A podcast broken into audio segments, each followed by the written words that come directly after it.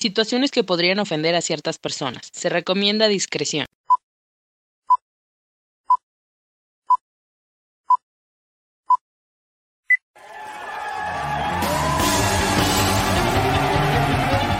Sin miedo a vivir. Sin miedo a vivir, sin miedo a vivir.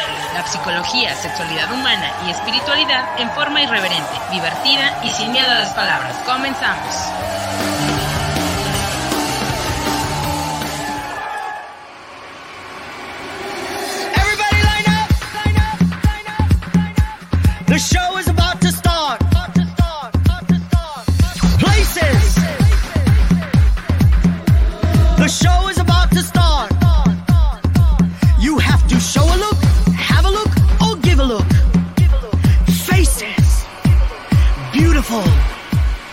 No one ugly allowed. Hola, hola, ¿cómo están? Bienvenidos, bienvenidas, bienvenidos son todos ustedes a ese programa Sin Miedo a Vivir. Ya saben que ese es un programa radiofónico donde hablamos sin miedos, sin censuras, sin tabús y sin pelos en la lengua de temas de sexualidad humana, espiritualidad, psicología, coaching y mucho más.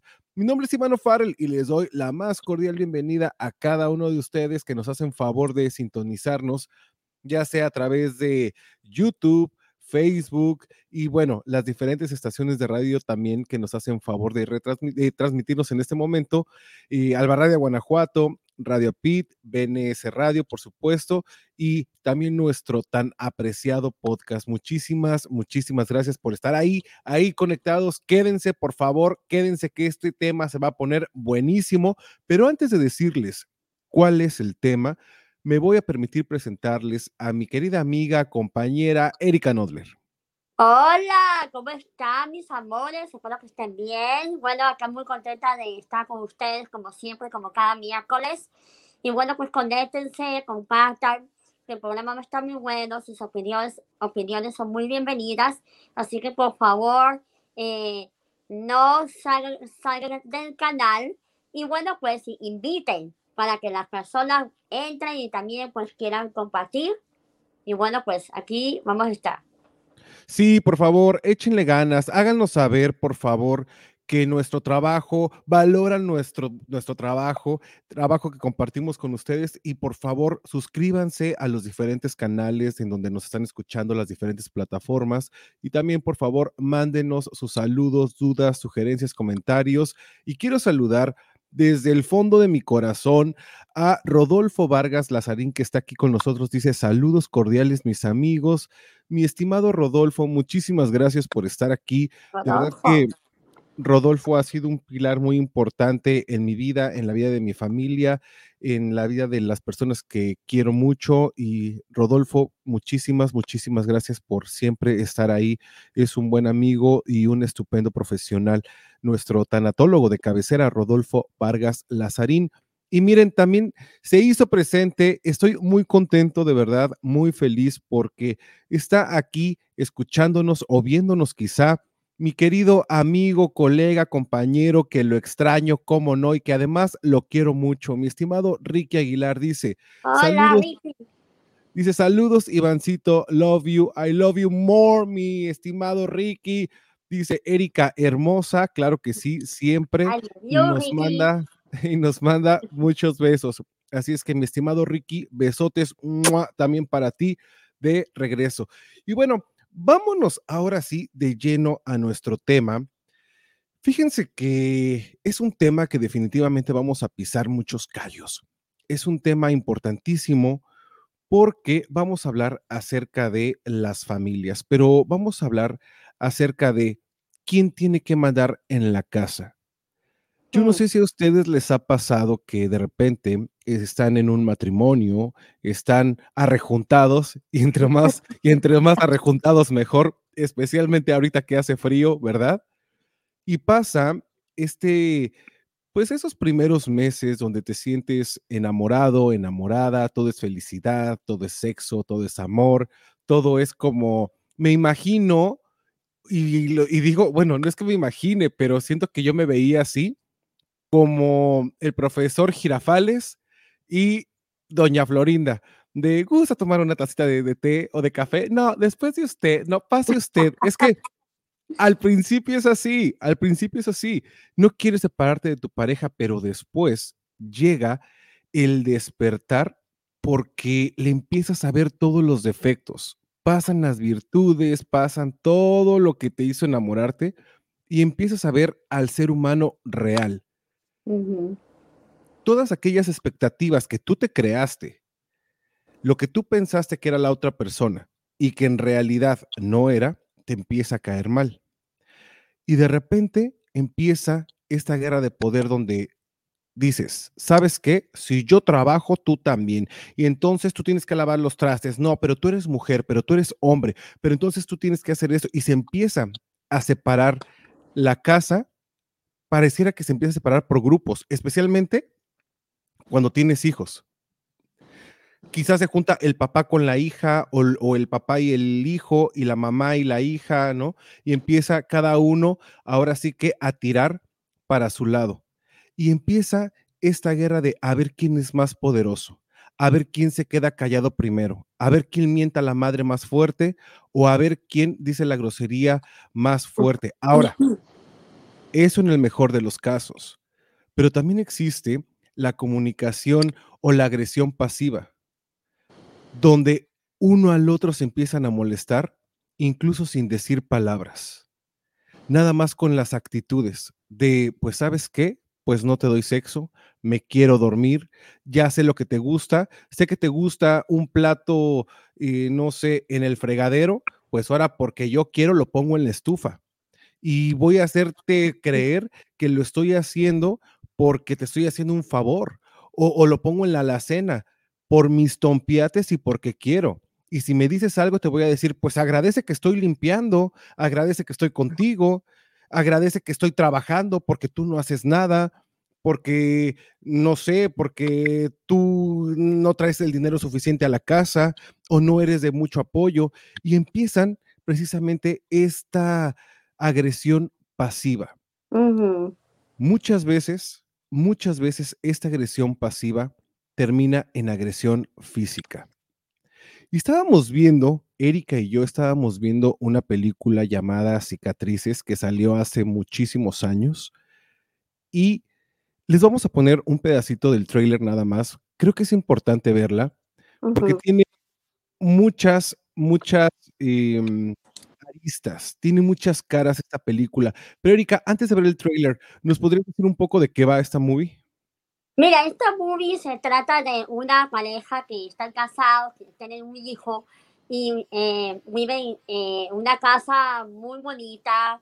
El, el esposo es una persona que tiene un negocio, que mantiene a la familia, vive en una muy buena situación económica y bueno, y aparentemente eh, vive con la suegra también. Y eh, pues el marido es una persona que siempre le habla a su esposa como si fuera una sirvienta como que ella, él- ella debe de servirle, debe de limpiarle, debe hacer las cosas, porque ella está en la casa y porque ella no trabaja. Y entonces eh, ella se molesta, ella se le da cólera y empieza ella a, a no dejarse. Pero el marido empieza también a humillarla, a tratarla mal y, y empieza a, haber una guerra de poderes, ¿no? De, de quién, ¿por qué me estás tratando así? Pues yo también te trato igual. Y después va escalando esa situación a un punto que llega a, a una violencia increíble, ¿no?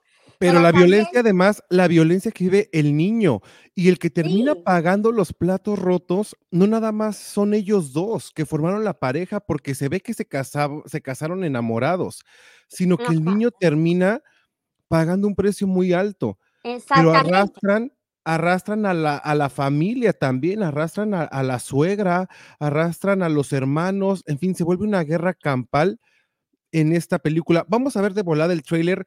Yo espero de verdad que Facebook y YouTube no me hagan la gatada de cortarme el video. Estamos siendo totalmente educativos y estamos haciendo una crítica acerca de esto y Facebook y YouTube les encanta hacer esto, pero aquí hay un disclaimer de eh, que estamos utilizando correctamente eh, los derechos o el, el material que vamos a presentar en este momento. Así es que Y no una vez, tenemos derecho al autor.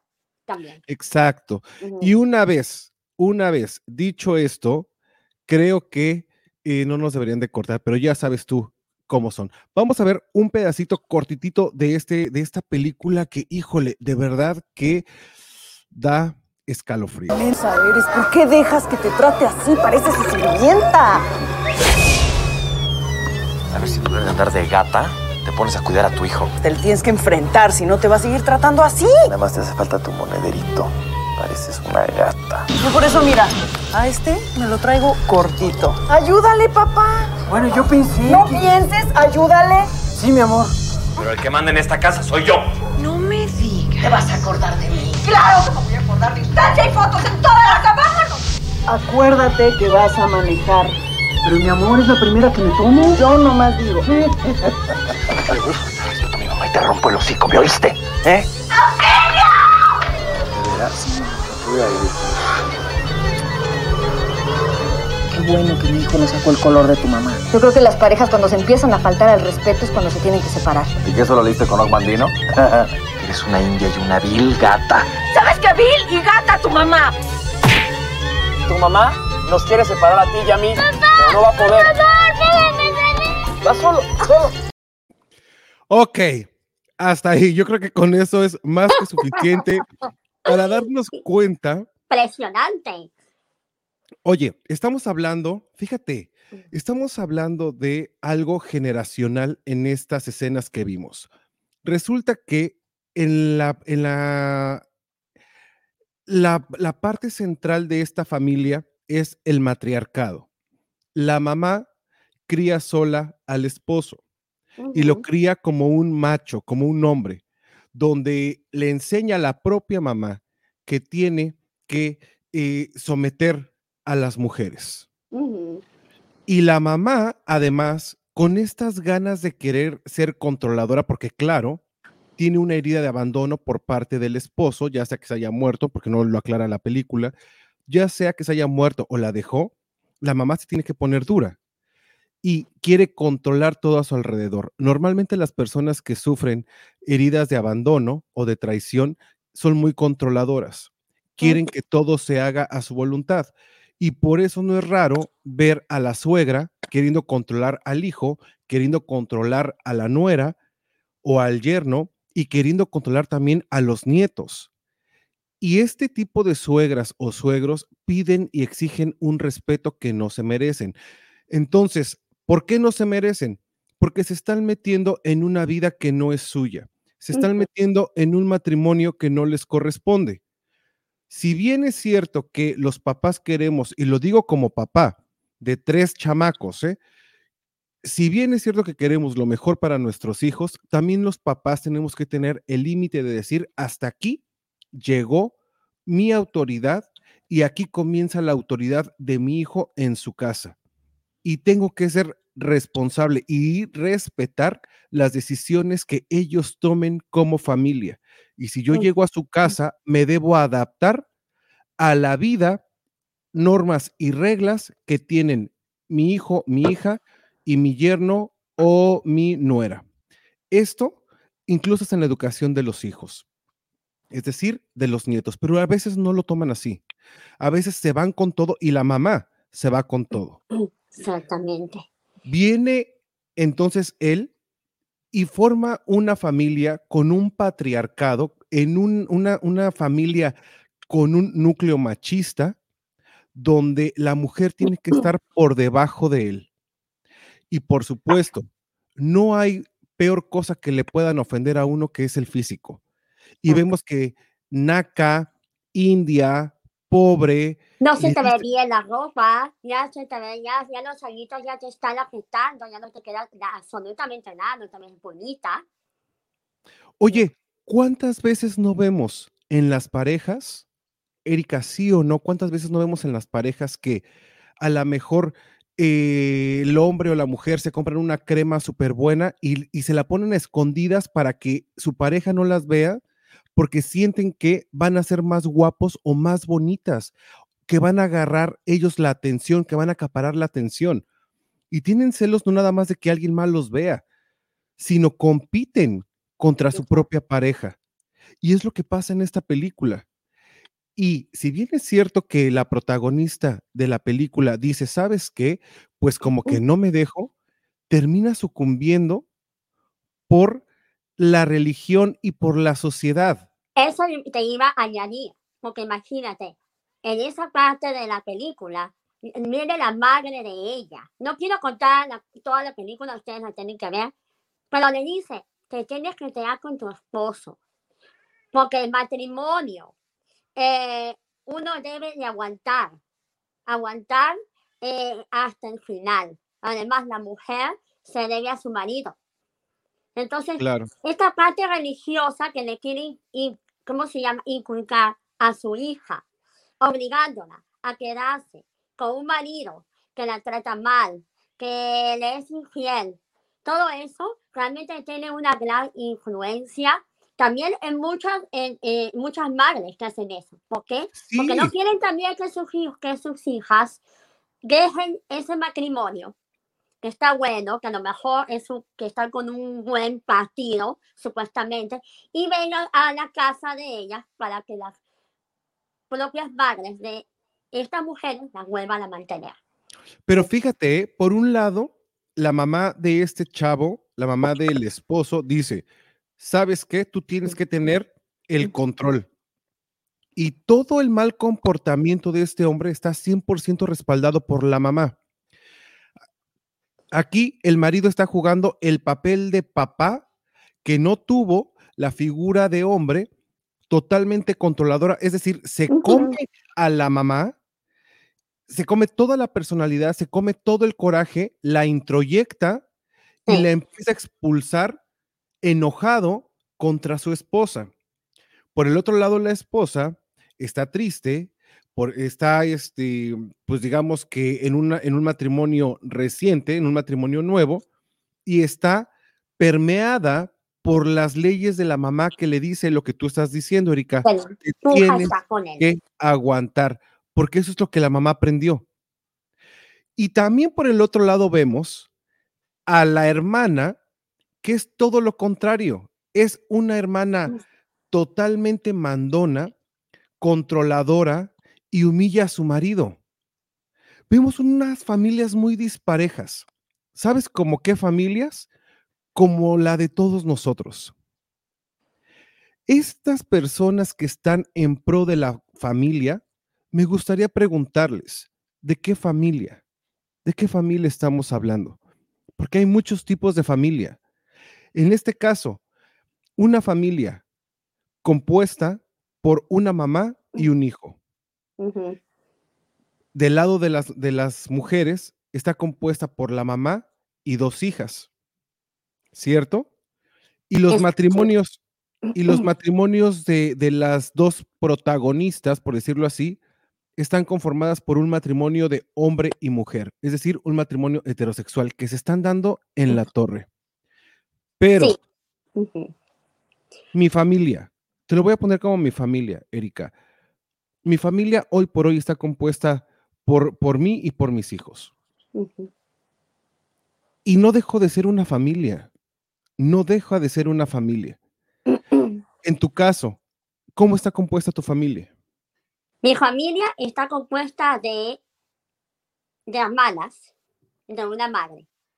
Pero recuerda que esa es tu familia secundaria. Mi ¿Quién familia vive- secundaria. quién es tu mi- núcleo primario? En este momento está, está eh, formada por mí, por mí y por mi esposo. Pero eh, yo quería aumentar una cosa.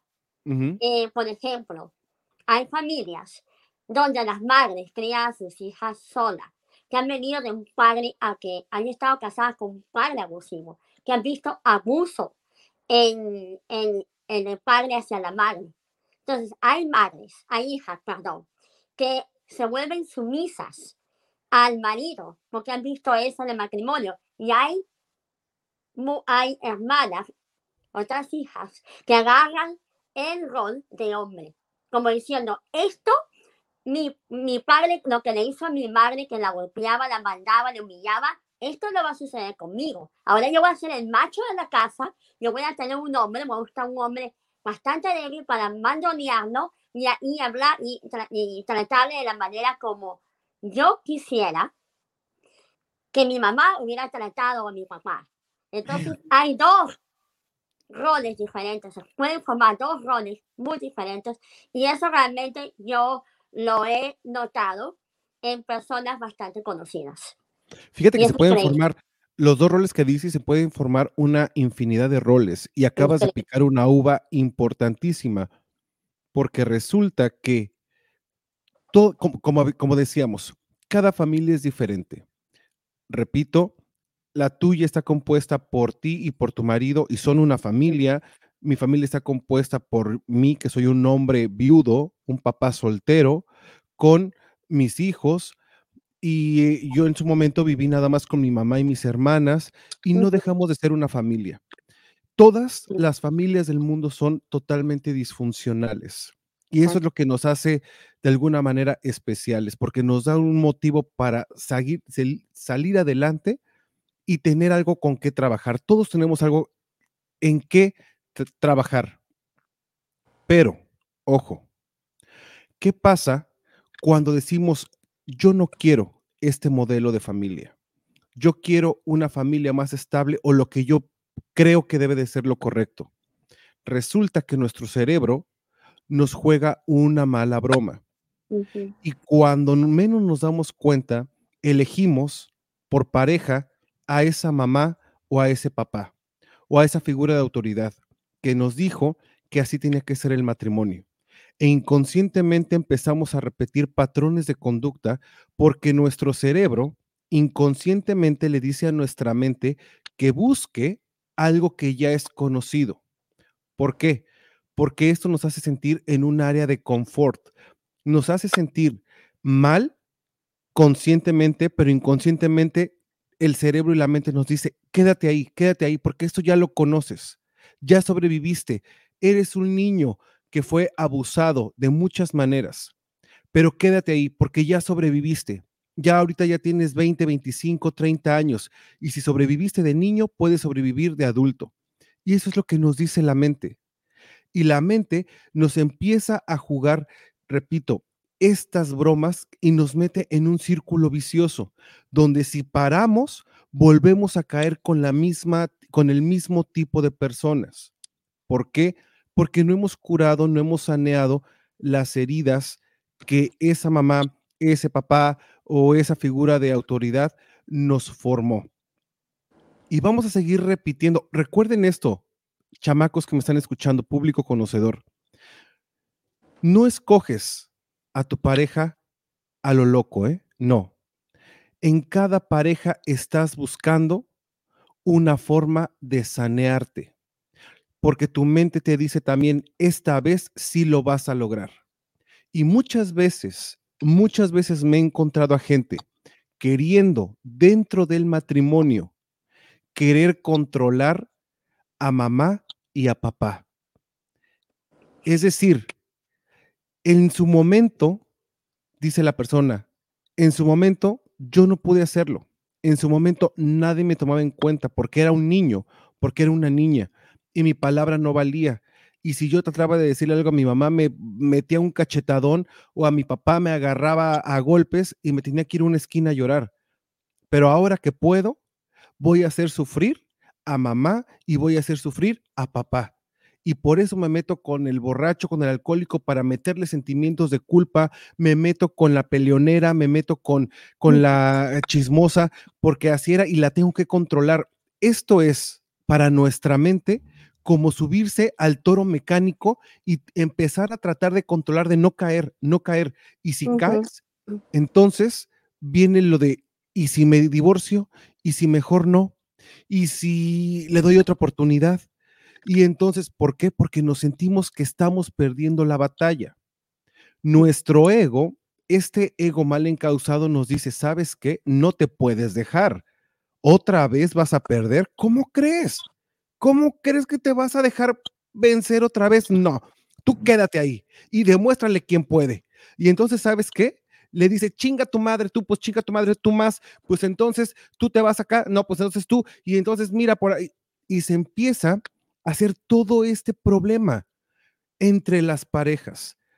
El divorcio, pues sí, mira, dice aquí Rodolfo Vargas Lazarín, Eh, muchas veces se cuestiona eh, en divorcio por el sufrimiento que puede causar a los hijos y muchas veces el crecimiento en un ambiente violento y carente de amor resulta peor, no solo para los hijos, sino también para la mujer y el hombre. Fíjate que muchas veces, sí, claro, muchas Mm. veces dicen, yo no me divorcio por mis hijos. Y al contrario, debería ser al contrario, sí me divorcio por mis hijos, porque yo no quiero que vivan este eh, martirio, este calvario de todos los días, porque si tú lo estás viviendo, fíjate, si tú lo, obvio no estamos invitando a nadie a que se divorcie, ¿eh? A nadie. Cada quien va a tomar sus decisiones después de este programa.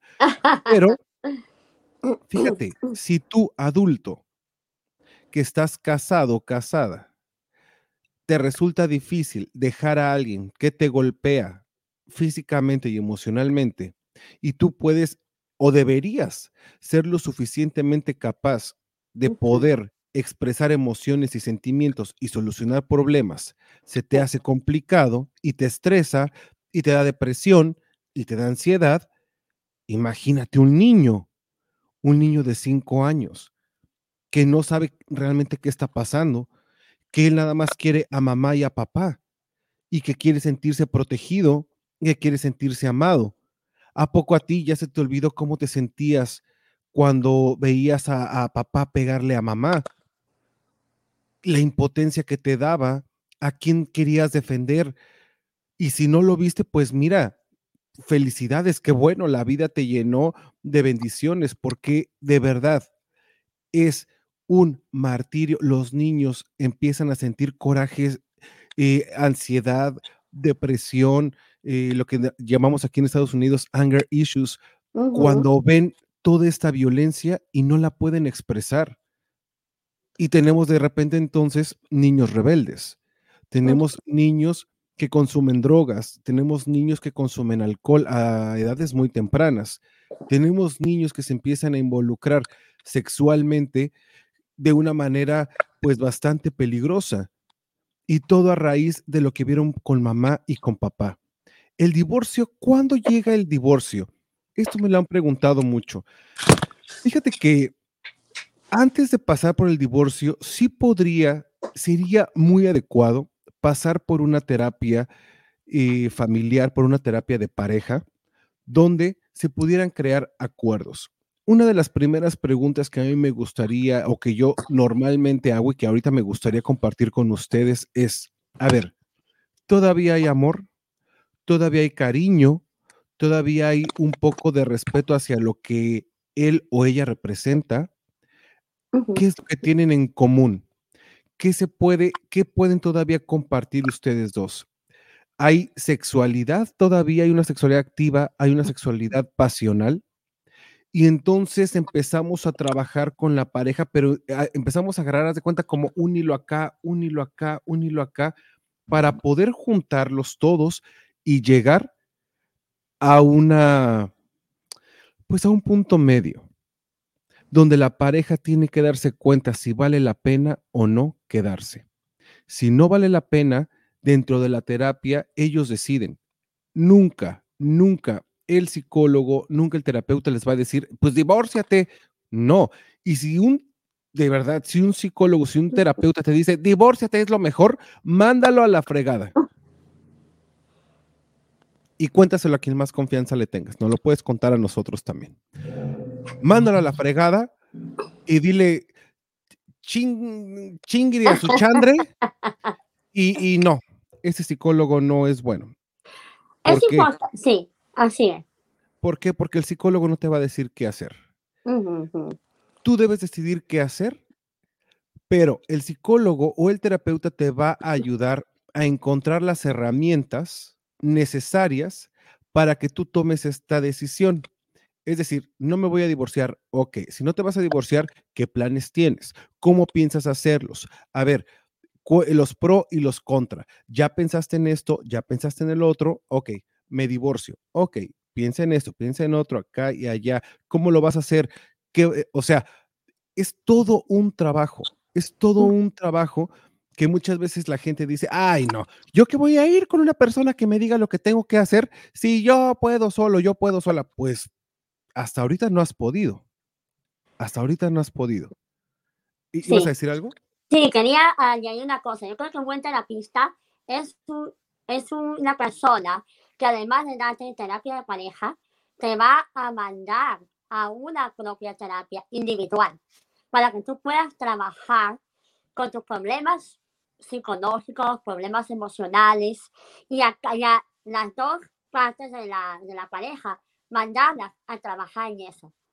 Porque si no se trabaja individualmente, eh, con los problemas de uno, ¿no? Eh, con las emociones y con todos los traumas y todo lo que haya, es, va a ser difícil que haya una terapia de pareja como tal. O sea, entonces creo que todo eso va gradualmente, ¿no? Entonces se da la, la terapia, la terapia individual y también al mismo tiempo la terapia de pareja. Porque Sí. la terapia de pareja no se puede trabajar eh, las emociones individuales de cada, de, cada uno. O sea, cada uno tiene que llegar a un punto de tratar de entender, tratar de darse cuenta. Porque tú puedes ayudar, guiar a una persona en terapia de pareja, eh, a dos personas.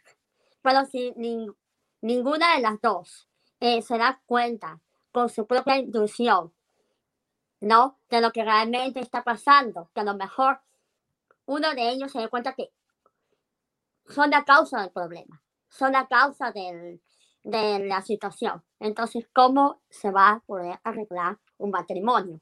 Eh, Me no sé si encanta- estoy de acuer- estás de acuerdo conmigo. Me encanta mucho lo que dices porque es, es algo que la gente a veces tiene duda cuando llega a las terapias de pareja y lo que nosotros trabajamos es, no tratamos a las personas de manera individual y los terapeutas de pareja eh, me, me- me darán la razón y saben que se maneja así, que nuestro cliente es la relación per se, no las dos personas como tal, ¿sabes? Entonces, dos personas crean una relación, cada una son en- entes diferentes, pero entre las dos crean un hijo, por decirlo así. No importa qué tipo de pareja sea, ¿eh? no importa que sean dos mujeres, dos hombres, una mujer y un hombre, dos abuelitos, dos abuelitas, no importa. Ellos van a crear una entidad llamada, una, una entidad, bueno, un ente llamado relación. Y nuestro trabajo como terapeutas es darle terapia a la relación. ¿Cómo vamos a hacer esto? Otra vez, vamos a empezar a sacar qué es lo que cada uno quiere y puede dar, sin presión, sin eh, compromisos al principio, por decirlo así. Cuando digo compromisos, déjame aclarar esto, es de, híjole, pues le tengo que decir tres veces al día que la amo, porque si no, se va a enojar. No, aquí es o la amas o no la amas.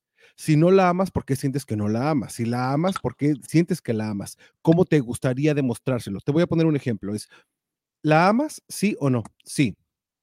¿Cómo te gustaría demostrárselo? Pues eh, me gustaría eh, darle un beso por las mañanas. Y yo le preguntaría eh, a la mujer, ¿a ti cómo te gusta que te demuestre tu pareja el amor? Pues es que a mí me gustaría que me diera tres veces al, tres al día.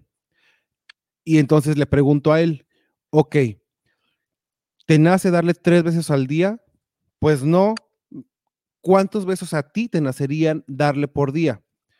Pues dos. ¿Cómo te sentirías tú con dos besos? Pues eh, yo necesito tres. Ok, a ver, él ya está cediendo a dos. ¿Aceptarías estos dos besos como una muestra de cariño o de amor? Y a lo mejor ella dice sí.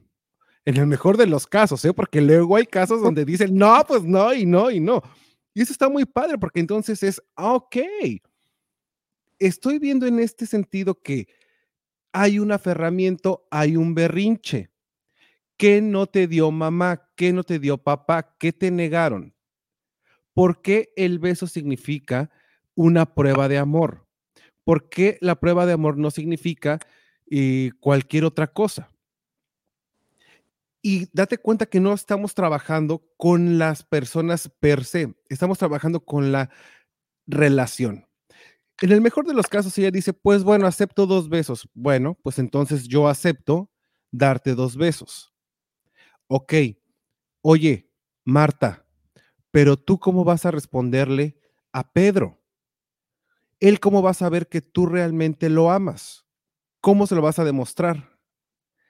Y es bien curioso porque normalmente, Erika, público bonito, público conocedor, normalmente lo que encontramos es que no nos logramos despegar de estos roles de género que están de verdad impregnados en nuestro ADN. No, pues es que entonces yo, yo me comprometo a cocinarle, a lavarle y a plancharle. Oye, Marta, pero el problema es que no te gusta ni lavar, ni planchar, ni cocinar.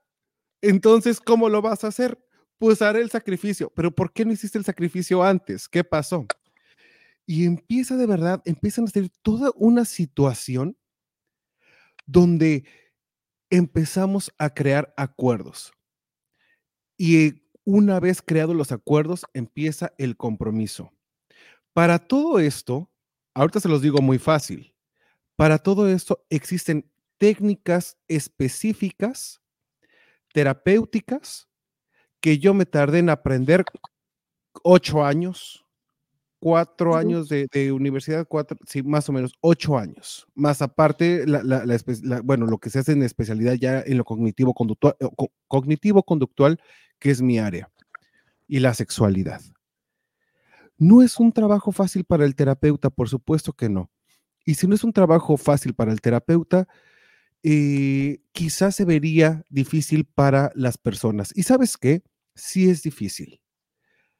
Pero a veces hay que darle sentido y hay que darle valor a lo difícil. Lo que viene fácil, se va fácil. Lo que viene fácil no se valora. Y por eso es que cada uno de nosotros, cada uno de nosotros, somos una persona bastante complicadita, ¿eh? Cuando a mí me dicen, ay, es que yo te pediría matrimonio, que no sé qué, oye, espérate, conóceme, llévame a vivir a tu casa un mes y me dices a ver si es, cierto, ¿no? Pues imagínate cargar conmigo. ¿Cómo, cómo o cargar contigo, mana. Ay. Por eso, por eso te digo, a mí, no, yo, he visto gente que, que ya cree que, que, la pasión, el sexo es lo suficiente para conocer a una persona. Y dicen, no, es que yo me caso con él o con ella porque es muy buena en la cama. Ay, no, porque o si no, realmente no hay nada que ver. Pero ni siquiera se preguntan, ¿esta mujer tiene mal carácter? ¿Esta mujer es maniática? ¿Este hombre es desordenado? No, realmente no se da la tarea de, de pensar, ¿no? Y, y, darse cuenta que, darse cuenta que un matrimonio, para, y más, para mantener un matrimonio, toma mucho, mucho tiempo, mucha paciencia y Además, que si tú quieres que, te, el matrimonio se te, te, dure, vas a tener toda la paciencia del mundo. Y de verdad, tienes que, que, escoger a la persona correcta. Y por lo menos para conocer a una persona, yo pienso que es de uno a dos años. Máximo dos años para conocer a esa persona y convivir con la persona, vivir con la persona. Para ver si el matrimonio te durar o no tocaste, picaste otra uva, me encanta, mana, porque hoy vienes muy picadora de uvas. Hoy, hoy vas a hacer vino. Hoy vas a hacer vino porque andas pique y pique la uva. Esto de me caso porque es bueno o buena en la cama. Esto es algo que todos los seres humanos, sin importar nuestro, nuestra orientación sexual o nuestro, nuestra preferencia de género, es algo que todos hemos pasado. Todos queremos un buen amante en la cama. Y de repente nos dejamos ir como gorda en tobogán, ¿eh? Nos dejamos ir como gorda en tobogán o simplemente vamos buscando a quien lo hace mejor. Pero ojo, ojo, el sexo puede ser maravilloso, puede ser precioso. Pero cuando te casas, si te casas por, por sexo, porque es bueno en la cama, ¿qué crees? el sexo se acaba rápido. Se acaba bien rápido. El deseo sexual con la pareja por ahí dura de unos seis meses a un año. Esas ganas de estar arriba y arriba y arriba y arriba y arriba y arriba y tres veces al día y vamos con todo. Ya pasan dos, tres, cinco meses, ya, ya cuando pasó el año de, si bien te va una vez a la semana, ¿por qué? Porque se nos está olvidando algo mucho, muy importante. En el matrimonio, en la pareja, lo importante no es el- el- la sexualidad, no es el penetrar y el orgasmo, es el erotismo. El erotismo es el arte de la sexualidad. Y cuando aprendes en pareja a tener arte sexual, híjole, ¿qué crees? Los orgasmos llegan solos, solos. Y una sola relación sexual, ya cada quien dependerá de cada quien, ¿verdad? Pero puede ser una, dos o tres veces a la semana. Con esas, híjole, te va a alcanzar. Ahora sí que traes topper, traes topper porque te voy a dar hasta para llevar, ¿no?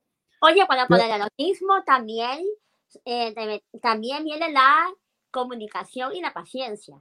Claro. Porque también es importante decir, ok, yo soy, yo puedo ser muy erótica, yo puedo eh, ser muy creativa, pero fulanito de tal no lo es. No le gusta lo que le, lo que, lo que le hago, a lo mejor no le gusta el sexo oral, a lo mejor le gusta otro tipo de, de erotismo.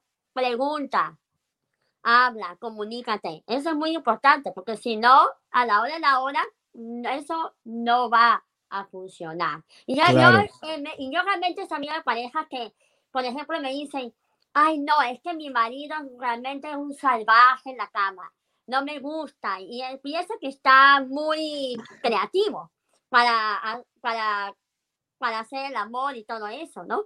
Y entonces me dice, no, lo que pasa es que yo no le digo nada, porque él no está supuesto a saber cómo complacer a una mujer. No, no está supuesto a saber. Tienes que preguntar, tú tienes que decir qué es lo que te gusta, qué es lo que no te gusta. Entonces, Nadie, nadie está supuesto a saber lo que te gusta en la cama. Nadie. Es un trabajo muy personal.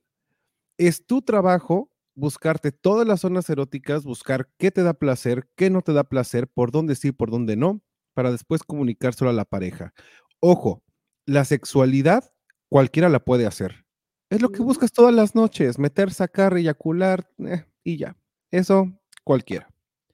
El erotismo se aprende.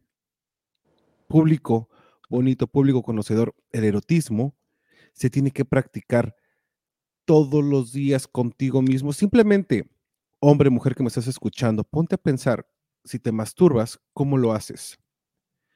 Te prendes a lo mejor, ¿cuántas veces has tenido una cita contigo mismo o contigo misma en la cama? ¿Cuántas veces te prendes una velita o dos, te pones perfumito y te empiezas a acariciar tú solo, tú sola, descubrir nuevas formas, nuevas técnicas? Claro, para eso hay talleres. Así es que si se les ofrece, con todo gusto, llámenme que yo les doy el taller que ustedes quieran del erotismo, de masturbación, de condones, en fin. Pero ponte a pensar, si no tienes una buena relación con tus propios genitales, ¿cómo vas a tener una buena relación con otra persona externa a ti?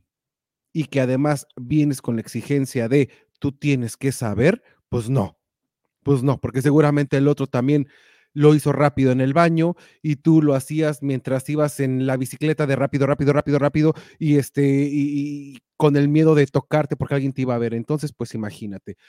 Todo Sí, esto, no solamente, no solamente eso con el miedo de, de tocarse porque no te va a ver, también es que la, por la culpa que no siente, por lo que le inculcan a uno de no masturbarse, es un pecado, bueno, ¿cómo te vas a masturbar? A lo mejor te estás molestando tú mismo. Eh, esas ideas, libérense de esas ideas, libérense, traten de conocerse, no es pecado, en mi opinión, no creo que no sea pecado y sea algo malo. eh, irse al baño, llenar la tina de agua, ponerse un vinito, como dice acá mi amigo, unas velas, libérense de esas ideas. Porque a la- al final las que se están afectando son ustedes.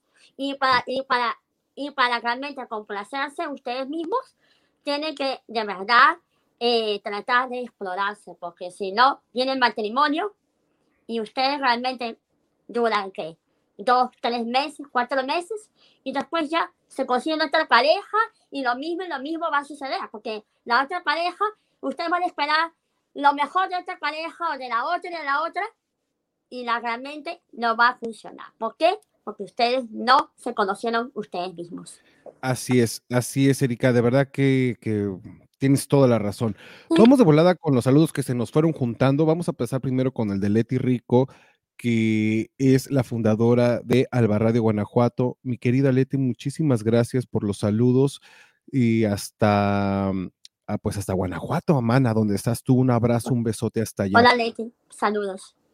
Rodolfo Vargas dice, existe un duelo tras el divorcio y este es una oportunidad de reconstruir nuestro sentido personal de vida, revisando todo el aprendizaje que la experiencia nos ofreció. Muchas personas crecen y regresan a la vida con muchísimo amor y nuevos planes. Sí, cuando los trabajaste y cuando los saneaste. Hay quien va saltando de una relación a la otra y así no, como dijera el meme, así no se pinches puede. No, uno hay que darse un tiempo de saneación, como dice mi amigo, de duelo. Yo aquí eh, le pondría que además del divorcio, de la separación, mana, porque híjole, cómo duele cuando andas de novio, de novia, y de repente hay que terminar la relación, dices, híjole, también duele, también duele y también es una pérdida. Entonces, hay que darnos tiempo. Eh, dice también Rodolfo Vargas, las personas piensan que lo más doloroso es perder a quien amas, pero perderse a uno mismo en el proceso de amar a otro en demasía olvida, espérate, de amar a otro en demasía olvidándote de quien eres resulta mucho peor. Es decir, que cuando te pierdes a ti mismo mientras estás amando a otro, eso resulta peor. Amar es una construcción de individualidades que, que deciden crecer juntos sin dejar de ser. Sí, estoy totalmente de acuerdo contigo, Rodolfo. Sin embargo, eh, esto podría resultar un poquito más amplio, más claro, mejor dicho, para nosotros que estamos en este camino. Resulta que las personas muchas veces no saben ni quiénes son y buscan a alguien más para que les estén reafirmando que si son bonitas, si son buenas en la cama o buenos en la cama, si se ven bien, si se ven mal. Es decir, están buscando personas que le reafirmen todo el tiempo el ser, el yo, el self. Cuando esta persona se va, se pierde este falso self, porque es la creación que se hizo el individuo a través de los ojos y el pensamiento del otro resulta que venimos ya perdidos desde antes de una relación y venimos buscando a un papá apapachador o a una mamá que nos aplauda como cuando bailamos el 10 de mayo. Es decir, tú estás bailando el ratón vaquero, órale, y esto y el otro, y acá, y le brincas y le saltas, y te ves bien ridículo, pero ¿sabes qué? Todos están calabaceando de risa, pero tu mamá y tu papá te están aplaudiendo porque, claro, es tu mamá y es tu papá. Y tú te ves a ti mismo a través de los ojos de ellos. Y te dicen, qué hermoso te veías, mi amor, y qué precioso, y saltabas bien bonito, y mira tus bigototes, qué bonito de ratón vaquero, y tus orejotas, eras el ratón más hermoso, y tú te lo crees, claro, por supuesto. ¿Cómo vas a dudar de las personas que te dan amor, cariño, comprensión, apoyo y cuidado? Cuando creces y no quitas todas estas eh, capas imaginarias, claro que vas a buscar a alguien, a una mujer o a un hombre, que te aplauda y te eche porras exactamente igual y que te diga que estás bien en todo. Y si te dice, ¿sabes qué? E, esto no me gusta o esto no está tan bien, cuando te lo dicen de manera asertiva, es más, ni siquiera lo aceptas de manera asertiva, porque lo tomas como algo negativo. Venimos perdidos ya desde antes de entrar en una relación y queremos vernos a través de los ojos del otro de una manera casi perfecta. Y estamos hablando de una cosa totalmente diferente. Estamos hablando de aquellas personas que vienen a la relación a exigir. Las otras vienen a ponerse de tapete. ¿Cómo? ¿Quién debe de mandar en la casa? Ojo que nada de lo que estamos hablando está saliendo del tema, ¿eh? ¿Quién tiene que mandar en la casa? Tú decides. Pero lo que tú decidas, tienes que aceptar las consecuencias. ¿Qué es lo ideal? Tienes que aceptar y entender que todas las familias son diversas y que todas las familias son igual de importantes, que no hay ni mejores ni peores. Te repito, mi familia es un hombre viudo con hijos. La familia de la que yo vengo es una mujer divorciada con tres hijos. Y la familia de Erika es un esposo y una esposa. Y ahora ya tienes gatos, mana. Oye, Tienes tengo dos gatos. ya tengo dos hijas. en mi- Y en eso, eso también es una familia. Y una familia homoparental también es una familia. Y las abuelitas que crían y cuidan a sus nietos también son una familia. Y los hermanos mayores que se hicieron responsables de los hermanos menores también son una familia. Y sabes qué? Si tú crees que estás solo en el mundo, pero estás rodeado de amigos y sientes que esa es tu familia, entonces esa es una familia. Somos todas las familias, somos diferentes. Pero ¿quién debe, quién debe de mandar? ¿Sabes qué? Ponte en acuerdo. Tienes que mandar un acuerdo. Sí tiene que haber una persona que lleve de alguna manera el liderazgo, pero no permitas nunca que alguien te agarre de tapete. No permitas que en pro de ese liderazgo te digan que vales poco o que vales nada. No permitas que te chantajeen económicamente, sexualmente. No permitas que te humillen o te peguen, que le peguen a tu alma, que le peguen a tu espíritu, que le peguen a tu cuerpo y que le peguen a tu mente. Eso nunca lo tienes que permitir. Y entiendo que a veces la salida puede parecer dolorosa y puede parecer que no hay otra opción, pero sí la hay. Tienes que atravesar la pared imaginaria del miedo. El miedo es un instinto de supervivencia. Tu amígdala lo creó para protegerte por un rato y te funcionó. Y sabes qué, estuvo bien. Y no sientas culpa de haberte quedado en ese matrimonio o en esa relación, así de hayas pasado 20 años. Si la puedes componer, si puedes componer tu relación, dale con todo y no te canses porque esa persona que conociste, si en su momento fue buena, es porque algo bueno en su corazón tiene. Mm. Pero tampoco te aferres, como dijera Juan Gabriel, no te aferres a un imposible.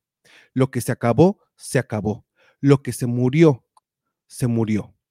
Y no va a revivir nunca. Puede crecer otra cosa diferente incluso con la misma persona. Pero si te aferras a querer tener lo mismo de hace 10, 20 años o hace tres meses, eso ya no va a ser posible. Tuviste la oportunidad de avanzar en la relación y no se pudo. Está bien. El miedo te detuvo, pero una vez que cruzas este umbral del miedo, te vas a dar cuenta que sí hay opciones, que no estás solo, que no estás sola. Y si te sientes solo y si te sientes sola, mira, aquí estamos Erika y yo.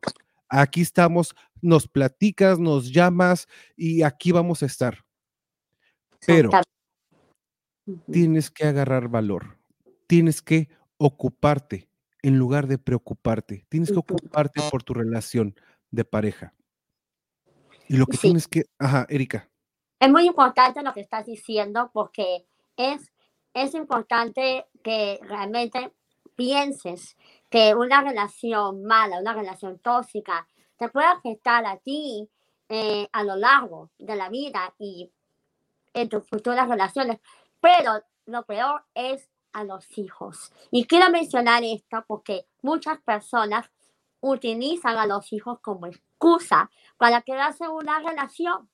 Y dicen, no, es que yo no, como decías anteriormente, bueno, no me puedo, no me, quiero, eh, no quiero dejar a esta persona con mis, con mis hijos, porque mis hijos se van a criar con otros padres, porque mis hijos van a sufrir, mis hijos van a llorar, mis hijos van a extrañar, que va a decir la familia que soy una mala mujer, que dejé a, su, a, su, a, a mis hijos sin padre.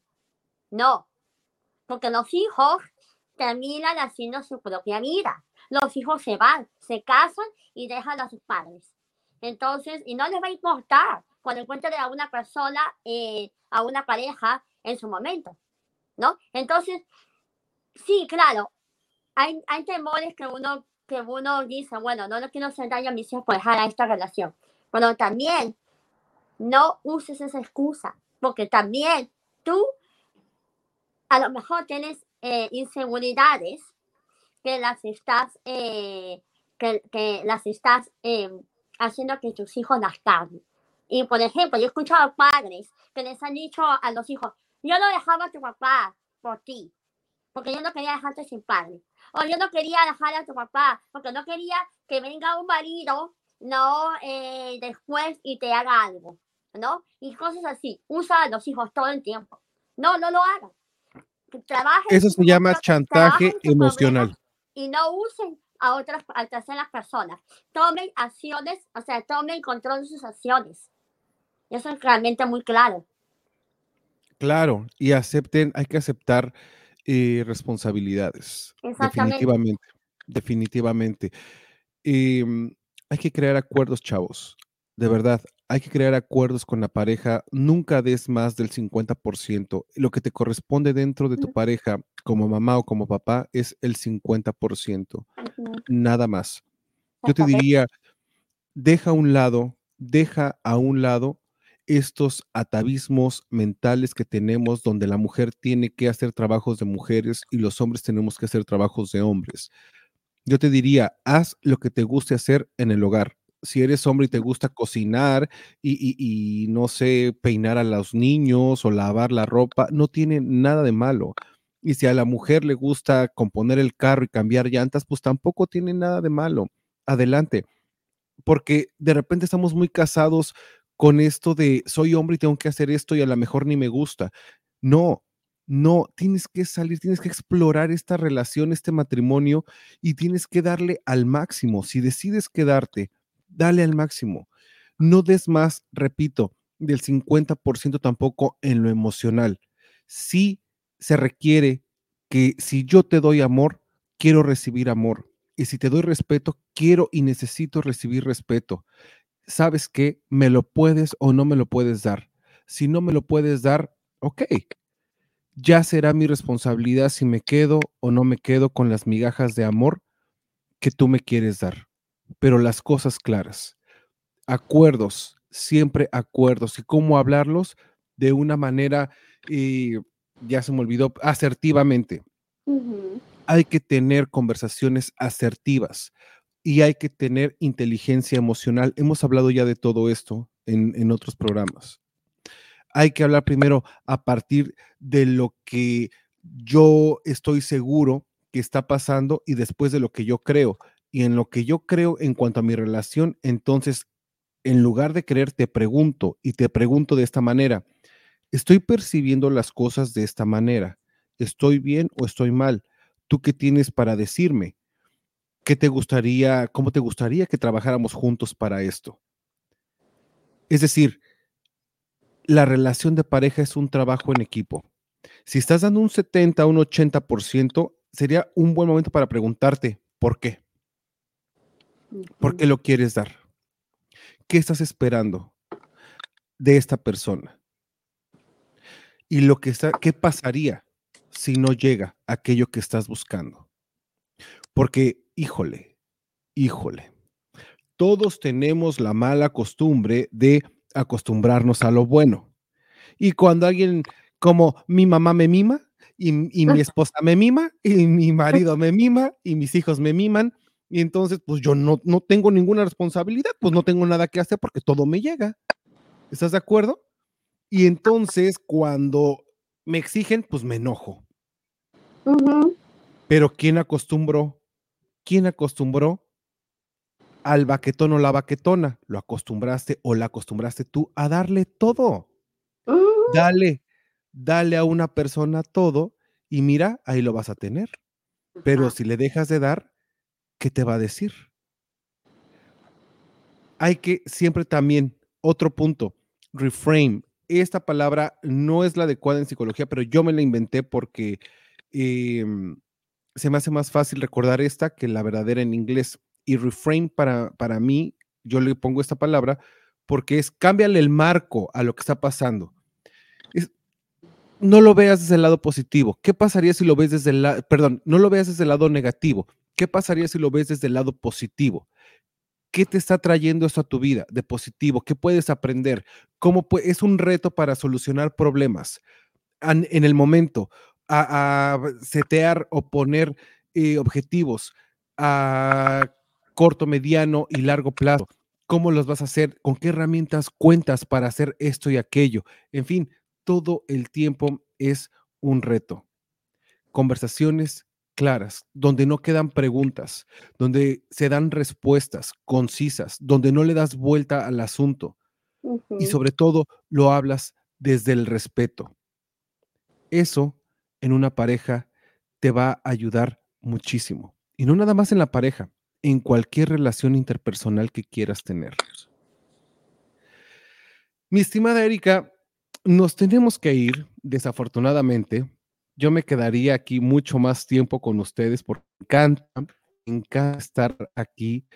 Me gustaría mucho dedicarle este programa a una persona muy, muy querida para mí, eh, una amiga tremenda, excelente compañía, una persona con la que jugué, dominó, cartas, me desvelé platicando, me llegó a contar secretos, me llevó a, fiestas, en fin.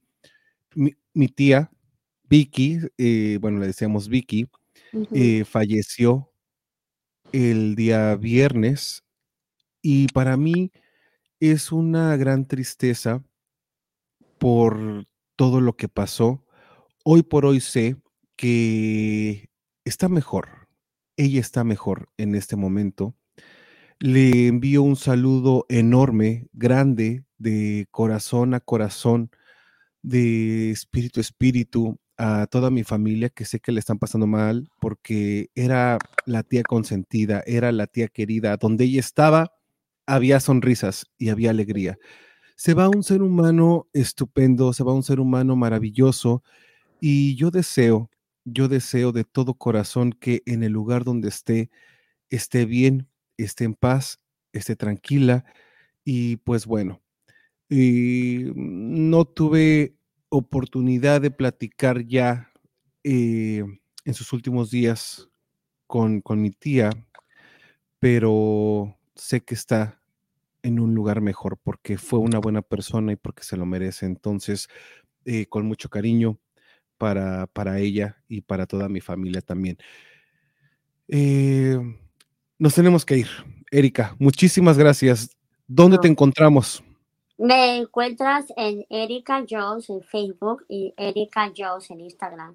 Primero que todo, quiero decirte que mi más sentido pésame a tu tía y yo creo que ella va a estar en un mejor lugar y que va a alegrar mucho a los angelitos allá donde va a estar. Y bueno, ella va a estar siempre contigo espiritualmente. Y también quiero decirte que eh, te agradezco mucho por eh, los consejos que tú das eh, en tu programa. Realmente sirven mucho al público, no solamente al público, sino también a mí.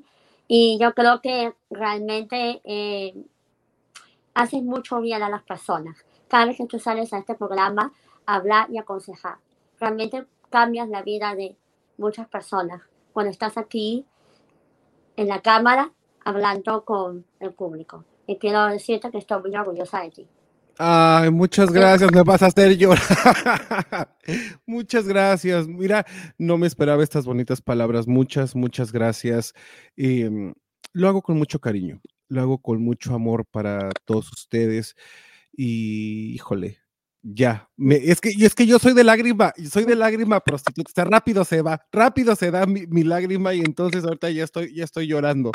Eh, soy de lágrima rápida, entonces, este, híjole, muchas gracias, Erika, muchas, muchas gracias por tus palabras, gracias por estar aquí también, eh, acompañándome siempre en las locuras, porque déjenme les digo que este programa desde que inició por aquellos años, Erika, todavía no había, todavía no había Facebook Live, estábamos haciendo radio en la universidad y desde allá nos conocimos y allá empezamos a hacer Erika. Muchísimas gracias. Dice Rodolfo Vargas, un abrazo grande, amigo. Muchísimas gracias.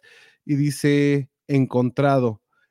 Este, no, no entendí eso, pero bueno, muchísimas gracias, mi estimado Rodolfo, Erika, híjole, me, me llenaron enormemente tus palabras. Otra vez, gracias, muchas gracias. Eh, pues ahora sí, vámonos y nos vemos, nos escuchamos la próxima semana. Recuerda que sin importar quién o cómo seas, no estás solo, no estás sola. Aquí vamos siempre juntos, sin miedo a vivir. Mi nombre es Ivano Farrell. Te deseo una excelente noche, tarde, no sé, depende cuando nos estés viendo, nos estés escuchando. Un besote. Bye bye. Chao, bye.